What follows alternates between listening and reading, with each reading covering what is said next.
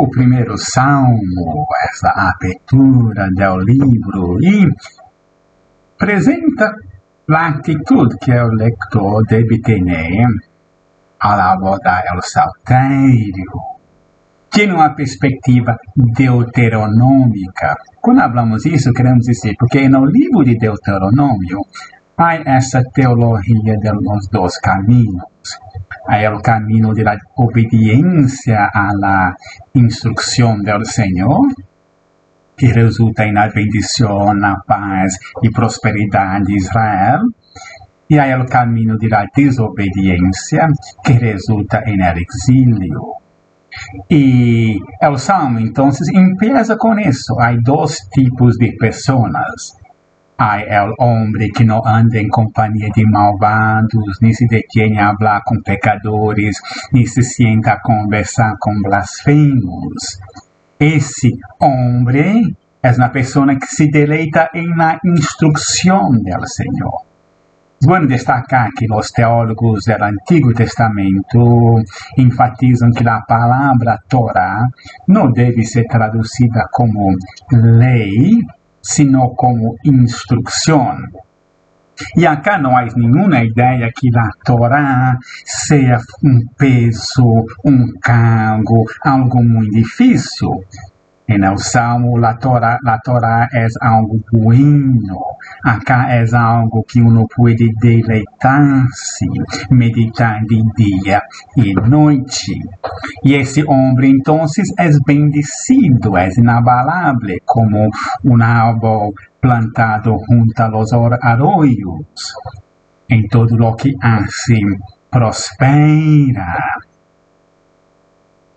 E o caminho de los malvados não é o mesmo, são como o tamo que se lleva o viento. Acá somos acordados de la experiência do povo de Israel, exilando, esparcido a los quatro cantos por sua desobediência a la lei em comparação com o justo, la senda, e aqui é uma terminologia deuteronômica, la senda de los malos termina mal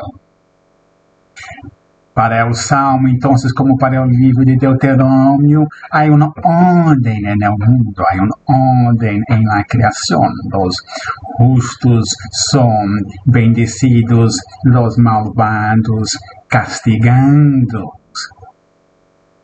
Vamos a ver mais adelante que há uma tensão, então, no livro de los Salmos, porque outros salmos vão protestar, vão lamentar que o salmista ha sido justo, ha sido fiel a Deus e se encontra em uma situação de sofrimento, de persecução, Outros salmos vão a protestar que os malvados estão recebendo as bendições prometidas a los justos. Não estão sendo esparcidos e não estão prosperando e em paz. E é interessante que o livro dos Salmos crê em essas duas verdades orden en el mundo. Los justos son bendecidos, los malvados son castigados. Sin embargo, eso ni siempre se materializa en la experiencia existencial del individuo. Como cristianos, esse lado de la eternidade, convivimos também com essa tensão. Celebramos as vidas de pessoas íntegras e justas que chegam a boa idade com sua família, com uma estabilidade e celebramos a bendição de Deus sobre eles. Ao mesmo tempo, reconhecemos que há pessoas íntegras justas que mueren jóvenes, que pasan por situaciones difíciles y de sufrimiento.